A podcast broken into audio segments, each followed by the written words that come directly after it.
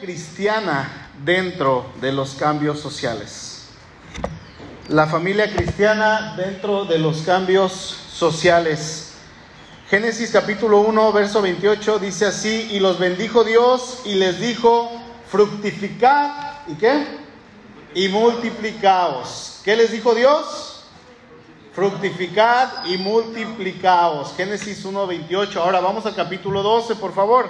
Ahí mismo en Génesis, Génesis capítulo 12, dice el verso 3, bendeciré a los que te bendijeren y a los que te maldijeren maldeciré, y serán benditas en ti todas las familias de la tierra.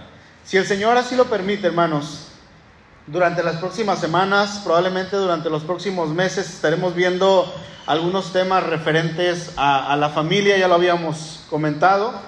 Y empezamos hoy con esta serie, son dos predicaciones, van a ser pequeñas series de tres, cuatro semanas, dos semanas. Eh, obviamente se van a ver interrumpidas, quizá, por ejemplo, por el Día de la Madre, que vaya una prédica especial eh, en cuanto a las mujeres, por el Domingo de Resurrección, etcétera, ¿no? Pero vamos a llevar series pequeñas. Esta serie, que, que son dos prédicas, se llama Familias en Cambio. Familias en Cambio, y el título de esta mañana es la familia cristiana dentro de los cambios sociales. Sabemos, por lo que leímos ahorita, que en un principio Dios diseñó al hombre y a la mujer. Decía ahorita Viviana, ¿cuántas familias hay aquí? Ya que estamos todos, ¿cuántas familias hay aquí? Levanten su mano. Pues todos somos parte de una familia, ¿no? Si vienen dos, si vienen cuatro, si vienen ocho y vienen de parte de la misma familia, somos una familia, ¿no? Es, es lo que Dios ha establecido. Y como leímos ahorita, dice que Dios los bendijo y les dijo en estos mandamientos, ustedes deben de fructificar y ustedes deben de multiplicarse. Pero este fructificar y este multiplicarse va a ir acompañado o va a dar, va, va a dar resultado solamente si viene acompañado de la bendición de Dios. Porque dice ahí en el verso 1 y los en el verso 28, perdón, y los bendijo Dios. Esa es, eso, es todo. ¿no? O sea, de ahí parte todo lo demás con la bendición de parte del Señor. Sabemos que estamos en tiempos difíciles. ¿Cuántos saben esto? Creo que todos, no es algo que, que no sepamos. Y, y, esto es algo, hermanos, que estamos experimentando. El hombre moderno, incluso el hombre, y obviamente hablo de la mujer también, no quiere tener hijos. Eh, los jóvenes ya no quieren embarcarse más que con uno, con dos hijos. Las familias de, de mi generación, de allá por ahí de los, a finales de los ochentas, tenían ya entre tres y cuatro hijos, cuando mucho. Ya, ya no hay muchos hijos, pero hablando de nuestros tiempos, a los jóvenes les aterra, les da miedo eh, eh, el hecho de tener hijos, y esto es porque no hay un compromiso genuino, en primer lugar, con Dios. Sí, los que estamos casados ya, también en ocasiones nos da terror, ¿no? El hecho de tener hijos y, y, el compromiso es en primer lugar con Dios, ¿sí? Porque Él es el que da la bendición. Eh, el Señor dijo en un principio, fructifiquen y multiplíquense. Yo me encargo de bendecirlos. Yo voy a estar ahí. Yo me encargo de que no les hagan falta nada. Simplemente ustedes hagan su trabajo, ¿no? Sean fecundos. Eh, yo quiero que haya muchos de ustedes. Que haya muchos betitos, que haya muchas florecitas, muchas marinitas. ¿O no? Eh, eso es el mandato de Dios. ¿Sabe algo? El mandato no ha cambiado. El mandato sigue siendo el mismo. El mandato no dice, se, ustedes fructifiquen y multiplíquense, pero llegando por ahí del año 2000, ya ustedes tienen que empezar a cambiar. De ahí del 2000 en adelante, ustedes ya no tendréis, vamos a decirlo en Reina Valera, ¿ok? Ya no tendréis muchos hijos, ¿por qué? Porque no les va a alcanzar para mantenerlos, así es que no tengáis muchos. A lo máximo tres. Yo nunca he leído eso. A lo mejor usted sí. A lo mejor usted ha leído esto en, la escritura, pero yo nunca lo he leído. De hecho, aquí en nuestro país, aunque no todos somos ricos, hermanos, podríamos decir entonces que esta generación es una generación en que los padres tienen más recursos que antes. ¿Por qué? ¿Por qué más recursos? Es que los padres tienen menos hijos que antes. Entonces, si tenemos menos hijos, debemos de tener más recursos. Parece que a nuestra generación nos aterra, nos da miedo el hecho de tener familias grandes. No vayamos tanto hacia la antigüedad, a nuestros abuelos. Ocho, diez hijos, doce. ¿A cuántos de nuestros padres les tocó tener familias grandes? Ahí atrás son diez, creo, la familia de mi suegra con, con mi, mi, mi, abuela fueron nueve, más este, mi, mi, mamá tuvo una gemelita y se murió de ocho meses. Eran nueve, quedaron ocho, quedan ocho. Son familias grandes. Eh, la familia de Isaí, la hermanita, ¿verdad? ¿Cuántos son hermanas, sus hijos? Siete. Nada más. Veinticuatro. Tómala. Récord. A ver, superen eso, hermanos. Hermanos, ya no se ve esto. Ya no se ve esto. Y, yo les digo esto, yo, Alberto Herrera, queriendo tener más hijos. Dios nos ha conseguido solamente una niña. Pero si por mí fuera, se los hemos externado muchas veces. Si por Suri fuera, tendríamos nuestra iglesia en casa. Siete, ocho, diez, catorce, los que el Señor quisiera, no sé. Yo, no me preocupo porque yo sé que mi Dios es mi proveedor. Yo sé que el Señor es el que va a proveer, que no va a faltar nada. Sí, si, no, si nada más tenemos por el momento, yo espero que el Señor nos dé otros 7, 8, 10, no sé. Pero si nada más nos quedamos con SUA, estamos contentos. Pero quisiéramos una familia más grande, por supuesto que sí, hermanos, oren por la familia pastoral, por favor. Pero debemos de, de analizar el hecho de los hijos en cuanto a nuestra contribución a la sociedad con más seres humanos o no. Por ejemplo, si yo decidiera, que no es el caso, si yo decidiera con Suri, ¿sabes qué? Aquí cortamos la fábrica, cerramos fábrica y se acabó. Entonces, en mi caso y en el de mi esposa, en mi matrimonio, estamos dejando un hueco en la sociedad, porque solamente estamos aportando un hijo y nosotros somos dos, entonces ya quedó disparejo ahí, hay una persona menos. Si alguien tiene dos hijos, ¿quién de aquí tiene dos hijos? Ok, si alguien tiene dos hijos, esos hijos que usted va a dejar, usted está dejando no más, no menos de lo que usted era con su esposo. ¿Sí me explico? Si usted tiene tres hijos o cuatro o cinco, bueno, usted ya está dejando algo de sobra, ¿no? Ya, ya está dejando una cantidad más de las personas que usted era con su esposo cuando se casó. Si tiene tres, está dejando un hijo de más. Eso es una bendición. Si tiene cuatro, está dejando dos, cinco y así consecutivamente, ¿no? Así pasa. Entonces, eh, esto es un problema en cuanto a estos cambios de familia que se están dando en la sociedad, que la sobrepoblación, que, que hay mucha gente, que ya somos 8 mil millones, pero yo nunca he visto en la Biblia que el Señor diga, cuando sean 8 mil millones, le paran. ¿O sí? Esto no, no, no dice en la Biblia. Entonces, así es que como las familias de hoy en día, hermanos, son más pequeñas, los padres de alguna manera es de suponerse que tienen más oportunidad de depositar en sus hijos todo tipo de ilusiones. Queremos que nuestros hijos no pasen por lo que muchos de nosotros tuvimos que pasar. Que ellos no sufran, que, que ellos no estén limitados, pero nosotros limitamos el mandato bíblico. Nosotros nos encargamos de decirle al Señor, ¿sabes qué, Señor? No, la orden de Dios fue fructifiquen, multiplíquense, pero nosotros le decimos, Señor, no. No. Tomamos nuestras propias decisiones y decidimos no tomar en cuenta a Dios. Decidimos no poner al Señor en nuestro centro. ¿Cuántos de los que estamos aquí, de las mamás o papás, familias, mamás, cuántas ya cerraron fábrica? ¿No? Y de, de, ustedes que cerraron fábrica haya sido hace 10 años, 15, 20, 5 años, 3 años, ¿Cuántos, si ya conocían al Señor, le preguntaron, Señor, ya quiero cerrar fábrica, ¿estás de acuerdo? O simplemente fuimos con el doctor, o ahí en el hospital, ya nació el tercer hijo, ya nació el segundo, córtele de una vez. Así pasó con mi mamá. De una vez, aprovechando. Y cortó, cerró fábrica, ¿no? Cuando pensamos en hijos, inmediatamente se nos viene a la mente la palabra gastos costos, dinero. Eso es lo que viene y qué terrible es esto, hermano, porque eh, no estamos confiando en Dios, no estamos confiando en la provisión de Dios. Así es que tomamos nuestras propias decisiones en base a lo que la sociedad nos ha dicho, en base a lo que vemos que los demás hacen y los demás dicen. No tomamos a Dios en cuenta porque sabemos o creemos saber que entre menos hijos yo tenga, mejor me va a ir, mejor educación les voy a dar, los voy a vestir mejor, los voy a pasear más, pero resulta que estamos igual de amolados.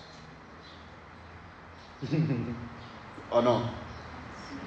Señor, yo no quiero tener siete porque voy a estar amolado. Tienes uno, dos, estás amolado.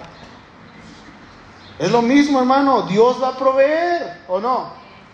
Dios provee. Así es que en este tener pocos hijos, para nosotros, según es tener más posibilidades económicas, resulta entonces que los niños ahora los programamos con múltiples actividades, pero apenas nos da tiempo para disfrutar de ellos sin prisa, sin andar corriendo rápido para acá, para allá. Queremos que nuestros hijos sean los mejores en todo, porque allá afuera hay una fuerte competitividad. Terrible la competitividad, que vayan a clases de karate, que hablen algún idioma extra, vete a clases extras, si es preferible inglés, si se puede otro. Hemos pensado en meter muchas veces a nuestra niña al ballet, pero no la meto porque vi una foto de los pies, cómo se les hace, no va a sufrir mi niña, mejor no. ¿Mm? Y luego vimos una temporada de, Cobra Kai. ¿Quién vio esa, esa? ¿No? Y ahí casi convenzo a mi esposa de que la metamos al Muay Thai. Casi. Pero dejamos de verla y ya se le fueron las ganas.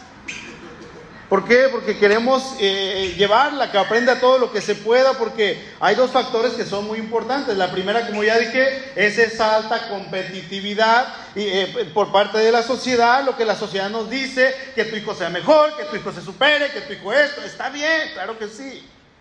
Y la otra es porque es que mi hijo, mi hija tiene mucha energía. Hay que canalizar esa energía.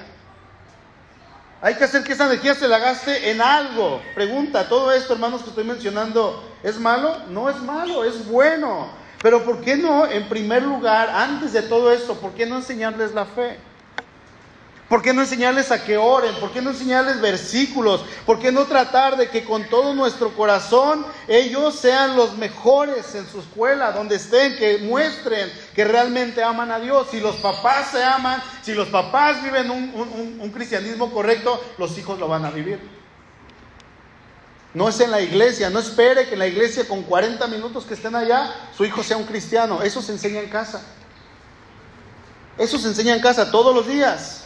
Desde que uno se levanta hasta que uno se acuesta, que aprenda cantos cristianos, hay que enseñarles que no aprenda cantos mundanos, que no aprenda las canciones que están ahí en el internet, que aprenda a María, a, a, mamá y a papá y a, que respete a todos sus semejantes, a su prójimo según el orden bíblico, enseñarle, por ejemplo, en mi caso, a mi niña que sea una mujer femenina, no feminista.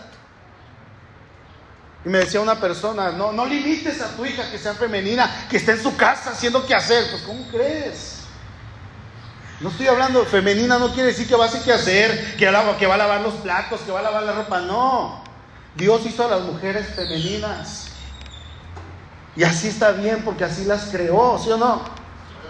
Una mujer feminista, eh, estábamos viajando allá por Puebla y pasamos en un camión, nos fuimos ahí por la ciudad. Y pasamos por X calle. Y luego ya regresamos donde nos dejó el camión y veníamos caminando. Estaba la policía, había como unas 15 patrullas, ahí un montón de gente. Ya estaban las noticias, las cámaras. Un, lugar histórico. Las feministas habían llegado y habían rayado todo con, con spray. Una hora antes no había nada. Queremos respeto y rayando y rompiendo vidrios y todo. Ay, me dolió tanto. Me dolió tanto porque eso no es el diseño que Dios ha dado para la mujer enseñarle que sea una mujer, hombres, niños que amen a Dios, porque muchas veces, hermanos, lamentablemente nos enfocamos en aquello que la sociedad nos está imponiendo y resulta que como iglesia, como cristianos, como familias cristianas, usted que levantó la mano, estamos cediendo terreno a todos estos cambios sociales. Estamos cediendo eh, día a día a todo lo que se está dando. Entonces podemos decir que la crianza de nuestros hijos en lugar de que crezcan en un lugar cálido, en un lugar cristiano, en un lugar donde se respire el amor de Dios, está esa influencia que viene de fuera. Esa influencia que viene de parte del mundo. Queremos reducir el número de hijos, pero también eh, aplica no solamente en los hijos, sino aplica en el hogar, en las responsabilidades, en el trabajo. Cedemos a lo que el mundo nos está diciendo, a lo que la sociedad nos está diciendo. ¿Qué es lo que está pasando en la iglesia cristiana? ¿Qué es lo que está pasando en las familias cristianas que se supone que no debería de pasar? Hay divorcios, no solamente hablando de los hijos, de tener más o menos hijos. Hay divorcios, hay peleas constantes que son el pan de cada día, todo el tiempo. ¿Por qué? Porque no hay un morir al yo, porque yo como varón no quiero morir, soy muy orgulloso, porque mi esposa como mujer es muy orgullosa. Y ahí estamos peleando y jalando y peleando y, y gritándonos y esto. Es cansado. La mujer es la que gobierna el hogar, es la que manda. No hablo sin ser que, no, no quiero que piensen que soy machista. No, hay un orden, hermano, hay secretos dentro del matrimonio, tanto de él como de ella. Los hijos están divididos y el hijo va con el papá y el papá le dice que no, entonces se va con la mamá y la mamá le dice que sí y se origina un pleito y viceversa. Esto está pasando, ambos trabajan, por un bien económico para que a nuestros hijos les vaya mejor, pero ¿a qué costo? Estoy perdiendo, o la mujer está perdiendo ocho horas de su vida sin dedicárselas a su hijo, a su hija. Entonces cuando crece, crece lejos de papá y de mamá. ¿A qué costo? Tristemente, hermanos, si trabajan ambos o trabaja uno, él o ella no sabe cuánto gana su cónyuge. ¿Cuánto gana tu esposo? No, pues la verdad no sé, nunca me ha dicho. ¿Cuánto gana tu esposa? Pues yo no sé, la verdad nunca me ha dicho. Error. Que no son uno.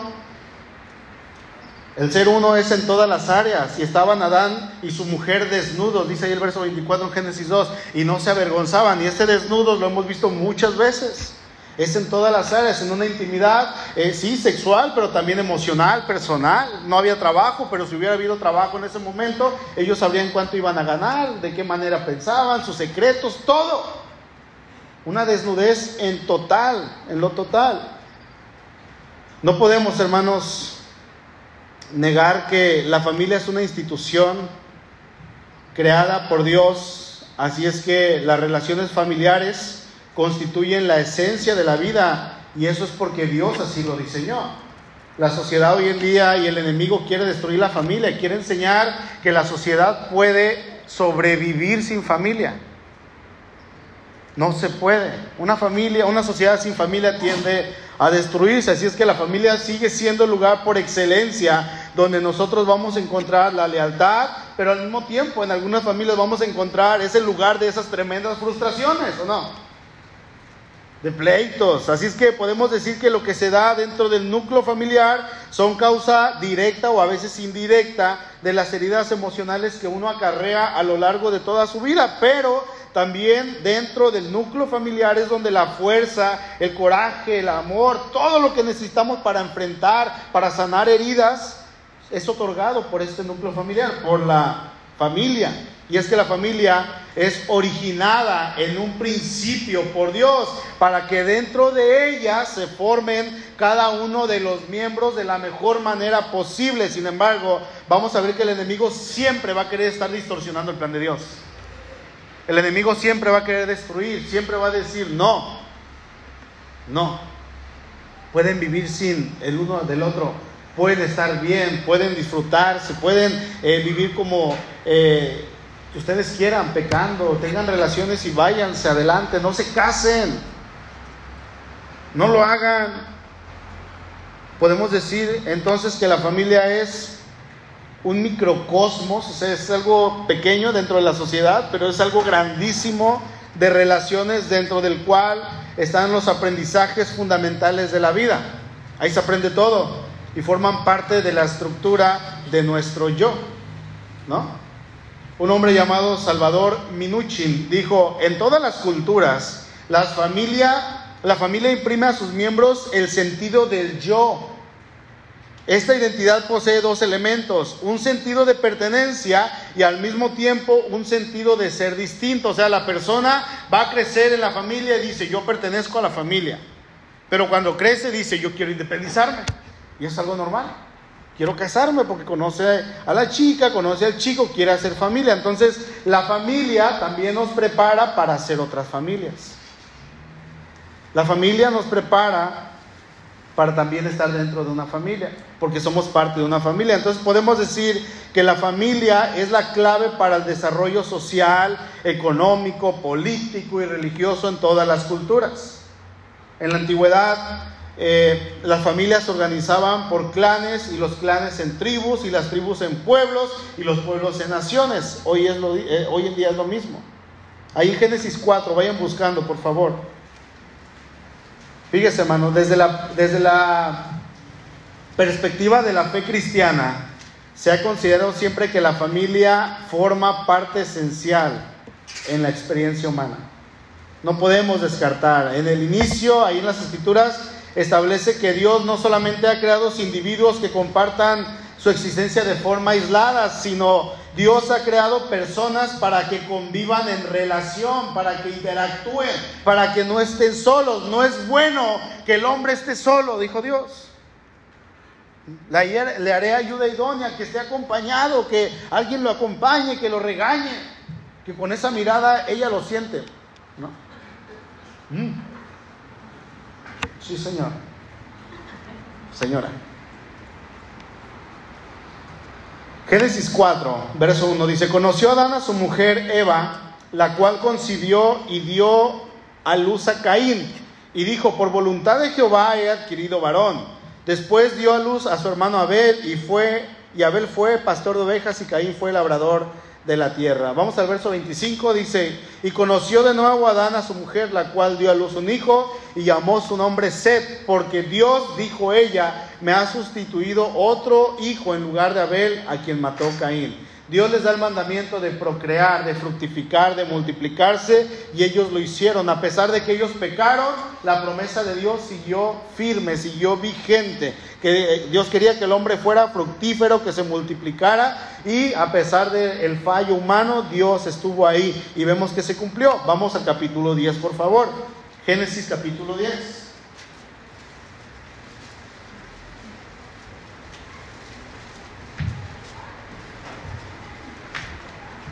Verso 1. A ver si me acompañan con los nombres, ¿eh? Jovencitas, chicos, solteros, aquí hay nombres para sus hijos.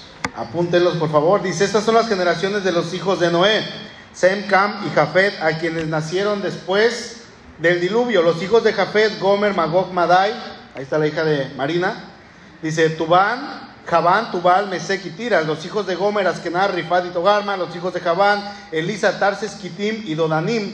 Estos poblaron, de estos se poblaron las costas, cada cual según su lengua, conforme a sus familias en sus naciones. Los hijos de Cam, Cus, Misraim, Fut y Canaán.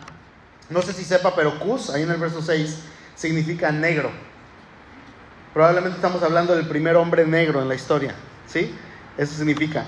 Es un dato solamente. Verso 7. Y los hijos de Cus, de este hombre que era negrito, Seba, Ávila, Sapta, Rahama y Sapteca. Y los hijos de Rahama, Seba y Dedán. Y Cus engendró a Nimrod, quien llegó a ser el primer poderoso en la tierra. Este fue vigoroso cazador delante de Jehová, por lo cual se dice, así como Nimrod, vigoroso cazador delante de Jehová. La gente se empieza a reproducir en familias, en clanes, en tribus, en pueblos, en naciones. Pero siempre la familia cada familia unida en estas naciones. Capítulo 11, verso 1. Tenía entonces toda la tierra una sola lengua y unas mismas palabras. Y aconteció que cuando salieron de oriente, hallaron una llanura en la tierra de Sinar y se establecieron allí. Verso 4. Y dijeron, vamos, edifiquemos una ciudad, edifiquémonos una ciudad y una torre cuya cúspide llega al cielo y hagámonos un nombre por si fuéramos esparcidos sobre la faz de toda la tierra. Verso 7. Ahora pues, ahí está hablando ya el Señor, sabemos la historia, descendamos y confundamos allí su lengua para que ninguno entienda el habla de su compañero. Así los esparció Jehová desde allí sobre la faz de toda la tierra y dejaron de edificar la ciudad. Por esto fue llamado el nombre de ella Babel, porque allí confundió Jehová el lenguaje de toda la tierra y desde allí los esparció sobre la faz de toda la tierra. El ser humano entonces se expande, crece, se multiplica, fructifica, se cumple el mandato de Dios. Se juntan al final, ahí en capítulo 11 de Génesis, por familias, por idiomas. El ser humano, hermano, siempre ha sido un ser social. Siempre fue la idea de Dios, fue creado para vivir en sociedad. ¿Sí? Para eso fuimos creados. Pero la familia es el centro de lo que Dios creó. Ahora, en esa separación que tuvo el hombre fue cuando se forman las naciones, los idiomas. Y es en esta separación que Dios ve a una persona, él sabía quién era, a través de la cual dice ahí la escritura que a través de esta persona serían benditas en él todas las familias de la tierra. Dios se encarga de cuidar a toda la familia desde Abraham, desde su tatarabuelo, es más, desde Seth, que leímos en el capítulo 4, hasta Abraham. Verso 24, Génesis 11, Nacor vivió 29 años y engendró a Taré. Verso 26, Taré vivió 70 años y engendró a Abraham, a Nacor y a Arán. Entonces, llegando al capítulo 12, Dios llama a Abraham y le hace una promesa y le dice, Abraham, en tus simientes serán benditas todas las familias de la tierra, en tu descendencia, pero no por medio de Abraham. Abraham era un instrumento en la línea genealógica hasta arriba para que a través de su descendencia en toda esa línea se cuidara, Dios cuidó a esa generación hasta el Señor Jesús. ¿Sí? Y es a partir del Señor Jesús que esta promesa se cumple que esta promesa ahora sí toma eh, sentido, porque realmente la bendición que Dios le hizo, esa promesa de bendición que Dios le hizo a Abraham, se comienza a cumplir a través de Jesucristo. Génesis 1, digo, perdón, Hechos 1.8, dice, pero recibirán poder cuando haya venido sobre ustedes el Espíritu Santo y me serán testigos en donde dice, en Jerusalén, en toda Judea, en Samaria y hasta lo último de la tierra. Así es que al ir expandiendo el Evangelio, los primeros cristianos, los apóstoles, la iglesia primitiva, por toda la tierra, vamos a ver que todas las familias son bendecidas ahora en Cristo. ¿Sí? Por medio del sacrificio expiatorio de Cristo, decía ahorita el canto, tú lo hiciste por mí fue Él. O sea, hermanos, que Cristo es el que realmente cumple esta promesa. No fue ni por Abraham, ni por David, ni por José, el esposo de María, ni por María. Y es que eh, eh, el plan de Dios comienza desde que, desde, que, desde que Dios comienza su plan para la humanidad. Es que el ser humano viva en ese núcleo de la familia. Conocemos ya la historia de cómo Satanás se interviene, se mete, entra en la historia, distorsiona la familia y su intención es destruirla por completo. ¿Sí? De hecho, han sido los temas que hemos estado llevando ahí en matrimonios durante meses, que debemos estar fortalecidos, debemos estar firmes, debemos de estar atentos. ¿Por qué? Porque el enemigo viene, el enemigo ataca, el enemigo no perdona, el enemigo no descansa. Él va a querer acabar con todos eh, a la primera oportunidad. Él no va a decir, a ver, Trino, te voy a dar una segunda chance. No, no perdona. Regresemos a Génesis capítulo 12. ¿Están ahí? Pero Jehová había dicho a Abraham, Vete de tu tierra y de tu parentela y de la casa de tu padre a la tierra que te mostraré y haré de ti una nación grande y te bendeciré y engrandeceré tu nombre y serás bendición y bendeciré a los que te bendijeren y a los que te maldijeren maldeciré y serán benditas en ti todas las familias de la tierra. Esta es la promesa para él, pero también es una promesa para nosotros. Fíjense, esta promesa se hizo aproximadamente hace cuatro mil años y sigue vigente. Sigue vigente, hermanos. Así es el poder de Dios. Es una promesa para ti, es una promesa para mí. Pero para que esta promesa que Dios le dio a Abraham, que, que, no se llevó a cabo de manera inmediata en ese mismo momento, sino que tendrían que pasar varios siglos, varios milenios para que empezara a llevarse a cabo, porque podríamos decir que en Abraham empezó la nación de Israel. En él comienza la historia de Israel. ¿Sí? Pero vamos a ver que a través de la historia de Israel el pueblo se hizo necio, se hizo egoísta, se hizo tacaño a la hora de compartir su fe, de compartir la ley, y ellos agarraron a Dios y dijeron es de nosotros. Cuando la orden era sean bendición, compartan de Dios, compartan de mí, de mi ley a otros. Si alguien viene, acéptenlo. Si alguien entra, circuncídenlo y háganlo parte del pueblo, acéptenlo y compartan la fe. Y el pueblo no compartió esta bendición y en parte no podían hacerlo porque no tenían a Cristo, no conocían a Cristo y cuando lo conocieron no lo aceptaron. Pero era en Cristo que se iban a cumplir esta profecía de que serían todas las familias bendecidas en toda la tierra. Es hasta Cristo que ah, cuando Él llega a este mundo que realmente puede empezar a cumplirse esta promesa. Ahora fíjese hermano, de esta promesa que Dios le hace a Abraham ahí en Génesis capítulo 12 hasta el Señor. ¿Cuántos años les dije que tenían que pasar? ¿Tuvieron que pasar? Dos mil para que empezara a cumplirse lo que Dios estaba prometiendo tiempo atrás. Hechos capítulo 13, verso 32. Dice, y nosotros también nos anunciamos el Evangelio de aquella promesa hecha a nuestros padres. Estaba hablando aquí diciendo, estamos anunciando lo que se prometió hace dos mil años. O sea, dos mil años de espera para ver una promesa cumplida. Dos mil años de espera y nosotros nos quejamos cuando le pedimos algo al Señor y pasa una semana y no nos lo da. Inmediatamente voy y empiezo a actuar por mi cuenta. Es que no me responde, llevo dos semanas esperando. ¿Tenemos fe o no tenemos fe? Mire, hermano, el enemigo ha desvirtuado a la familia por siglos y lo seguirá haciendo. Durante siglos la familia ha sido atacada de manera terrible, pero en los últimos 20, eh, 30 años, en las últimas cuatro décadas, ha sido atacada más de lo que fue en los últimos siglos. Más. Debemos entender que nosotros como cristianos debemos luchar por mantenernos en el camino que Dios ha dispuesto para sus hijos. El camino es difícil, es áspero, es pedregoso, nos vamos a caer, pero nos podemos levantar. ¿Sí? Entonces, fuimos llamados para vivir en santidad. Ciertamente la familia está sufriendo cambios drásticamente. Día a día vemos que surgen nuevos conceptos de familia. ¿Ha visto esto? Nuevos conceptos de lo que es una familia. Yo me invento mi familia así porque a mí me conviene. Yo me invento mi familia así porque así me conviene. Hay una señora de Brasil, si me ayudas Rafita, por favor. Esta señora se enamoró de un muñeco y se casó con él. Su mamá le hizo este muñeco de trapo y se casó con él. Formó una familia, incluso tuvo un muñeco de tela. ¿Sabes la que sigue, Rafita? Ahí está. Qué bonita familia. Qué bonita familia. ¿Quién decía así? ¿Sí? Es una señora de Brasil, se casó con este muñeco. Si ve el video, está bailando con el muñeco y... ¿Sí? Hay otra señora de Veracruz, orgullosamente mexicana, se casó con un árbol.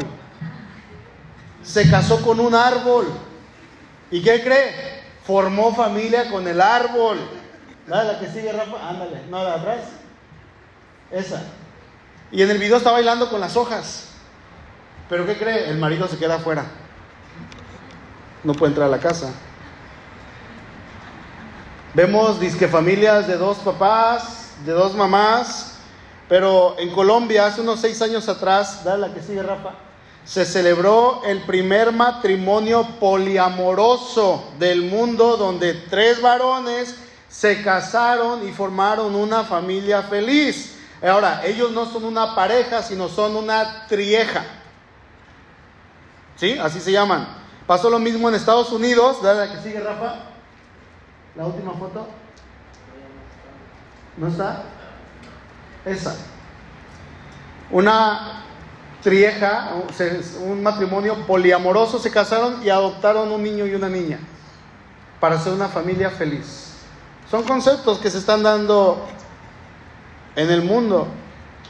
Y resulta que el mundo lo ve bien. Ay, si esto te gusta a ti, pues adelante hazlo. Tú no te preocupes, tú sé feliz. ¿Tú vive para ti? Hermanos, nos damos cuenta que esta sociedad está corrompida, ¿sí o no?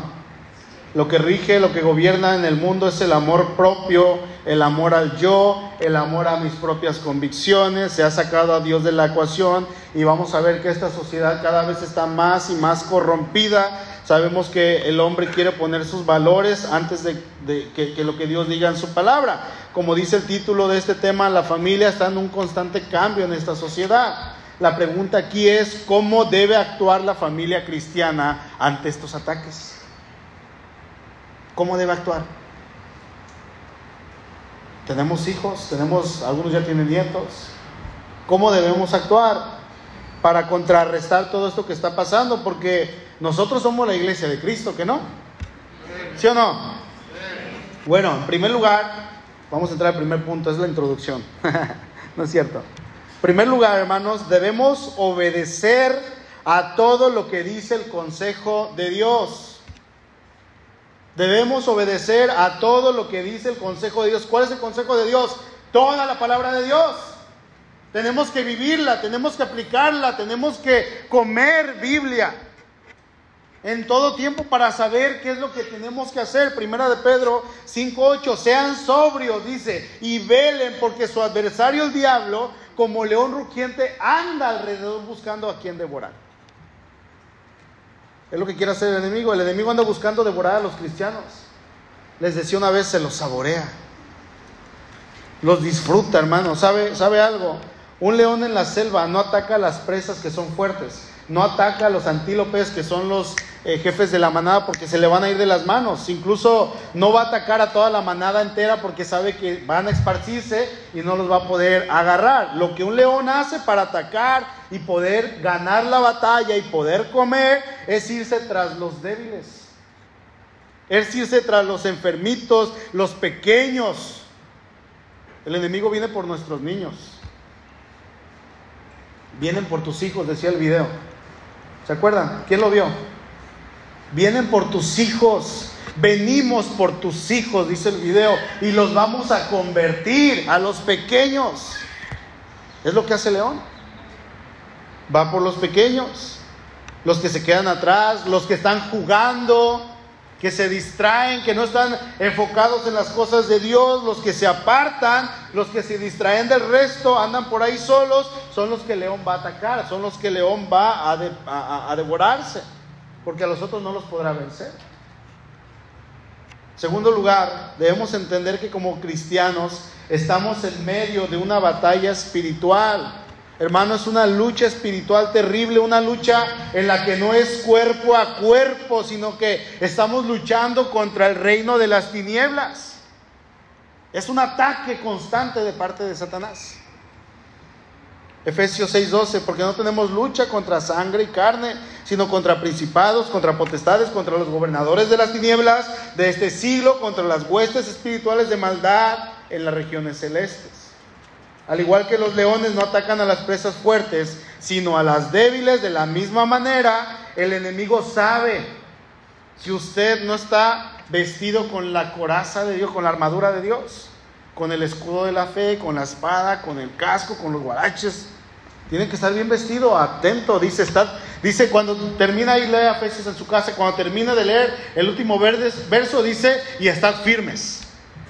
O sea, no se distraiga. Esté listo para la batalla. ¿Cuándo? Cuando sea. El estar firmes se refiere a estar atento en todo tiempo, a estar dispuesto, a estar preparado en todo momento voy a comer, voy a dejar la espada aquí. No, no la sueltes. Todo el tiempo. En tercer lugar, debemos recordar que en Cristo todos hemos sido bendecidos. Amén. Dios le hizo una promesa a Abraham y la cumplió en quién? En Cristo. Gálatas, perdón, Gálatas 3:16. Ahora bien, a Abraham fueron hechas las promesas y a su simiente. No dice y a las simientes en plural, dice como si hablase de muchos, sino como de uno y a tu simiente, a tu descendencia, la cual es Cristo. La promesa fue a Abraham y se llevaría a cabo a través de Cristo y así fue. Debemos recordar en cada momento que es a través de Cristo, hermano, que usted y yo somos benditos. Somos bendecidos no por nuestra propia justicia, sino por la justicia de Cristo, hermanos. Estamos en una sociedad cambiante día a día. Día a día. Y nosotros no debemos de movernos conforme a lo que se mueve allá afuera. Al contrario, el cristiano está firme. El hogar del cristiano está firme. ¿Sí? Varones, papás, si están firmes, su familia va a estar firme.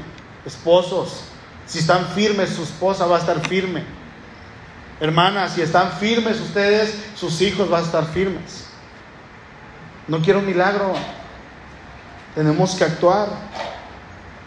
El que está cimentado sobre la roca, y la roca es Cristo, está tranquilo porque a esta roca no hay nada que la mueva. Yo pregunto, ¿te estás dejando mover, hermano, por los cambios sociales que se están dando día a día allá afuera en la sociedad? ¿O te vas a mantener firme, venga lo que venga? Porque el cristiano verdadero, a pesar de la presión social, a pesar de todo lo que el mundo dice, a pesar de que nos invitan a hacer lo que ellos hacen, a pesar de que te dicen, pues tú hazlo, no tiene nada de malo. ¿Qué te dicen ahí en tu iglesia? Están re locos. No seas religioso, no vivas así. Tu pastor te lavó el coco. No se amolden, dice Pablo ahí en Romanos 12, no se amolden al mundo actual, al siglo de este mundo, de este tiempo, sino sean transformados por la renovación de su entendimiento. No nos amoldemos. ¿Cómo vamos a permanecer, hermanos? Porque el cristiano genuino, el cristiano verdadero está dispuesto a obedecer a su Señor en todo tiempo y en cualquier circunstancia. Amén. ¿Lo vamos a hacer? Hay una lucha fuerte, pero se puede hacer, se puede enfrentar, porque estamos con Cristo. Amén. Yo le invito, hermano, a que pensemos, analicemos. Todos aquí formamos parte de una familia. Dos, tres, uno. ¿Sí? Los que somos familia, vivamos como familias. Vivamos como familias en Cristo, para Cristo y por Cristo. Cierre sus ojos, por favor.